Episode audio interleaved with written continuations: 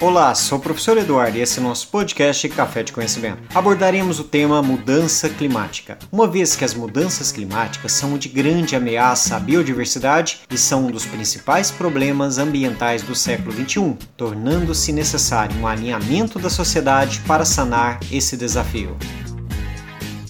As mudanças climáticas referem-se a mudanças de longo prazo nas temperaturas e nos padrões climáticos. Essas mudanças podem ser naturais, como por meio de variações do ciclo solar, mas desde 1800 as atividades humanas têm sido o principal impulsionador das mudanças climáticas, principalmente devido à queima de combustíveis fósseis como carvão, petróleo e gás.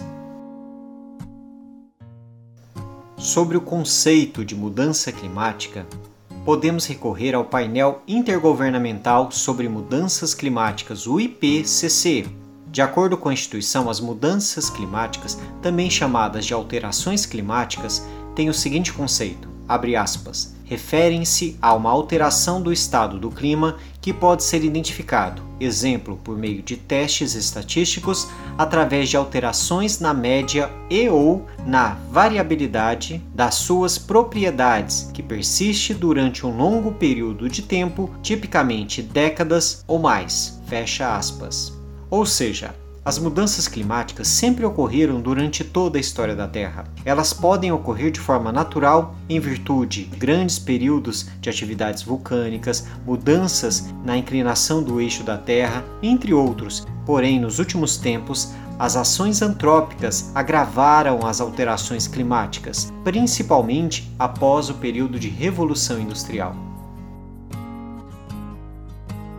As mudanças climáticas pelas quais o planeta vem passando por causa de ações antrópicas podem gerar diversos impactos que deverão ser mais graves em países com menor capacidade para se adaptar às mudanças que ocorrerão. São consequências, por exemplo, o aquecimento global, a perda de cobertura de gelo dos polos, a elevação do nível médio das águas do mar, o aumento da frequência dos fenômenos climáticos extremos, como secas e chuvas, alteração na disponibilidade disponibilidade dos recursos hídricos, desertificações, alterações no ecossistema e perda de biodiversidade, risco de insegurança alimentar e do colapso dos sistemas alimentares, impactos à saúde e ao bem-estar da população humana.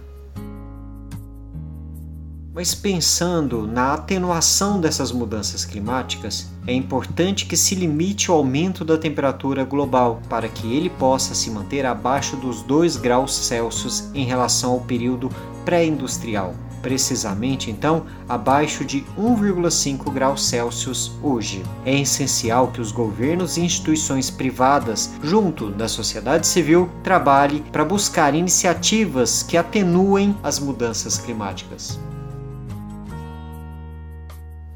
Argumentando um pouco sobre o papel do painel intergovernamental sobre mudança climática, como nós mencionamos o IPCC, temos que lembrar que ele é um órgão ligado às Nações Unidas. Ele foi criado em 1988 para realizar regularmente variações e avaliações sobre as mudanças climáticas, indicando implicações e riscos dessa realidade, além de fornecer alternativas para esse problema. As avaliações são realizadas por meio de análise da produção do conhecimento sobre esse tema no mundo inteiro, observando os pontos de consenso entre os cientistas que apontam sobre uma necessidade e desenvolvimento necessário de estudos sobre o tema. O IPCC não produz uma própria pesquisa. Os relatórios são produzidos pela análise de trabalhos então já realizados. E esses cientistas então de todo mundo colaboram para a formação desse relatório. Por intermédio da análise de dados empíricos e da construção de modelos, pode-se projetar também como serão as condições climáticas do futuro e como eram no passado, observando então quais são as perspectivas futuras, como também possibilidades de mitigar possíveis problemas. Pois bem, encerramos nosso episódio da semana. Dúvidas? Entre em contato por mensagem privada. Envie suas atividades no prazo determinado. E um abraço. Edição de som Eduardo Rosetti de Carvalho.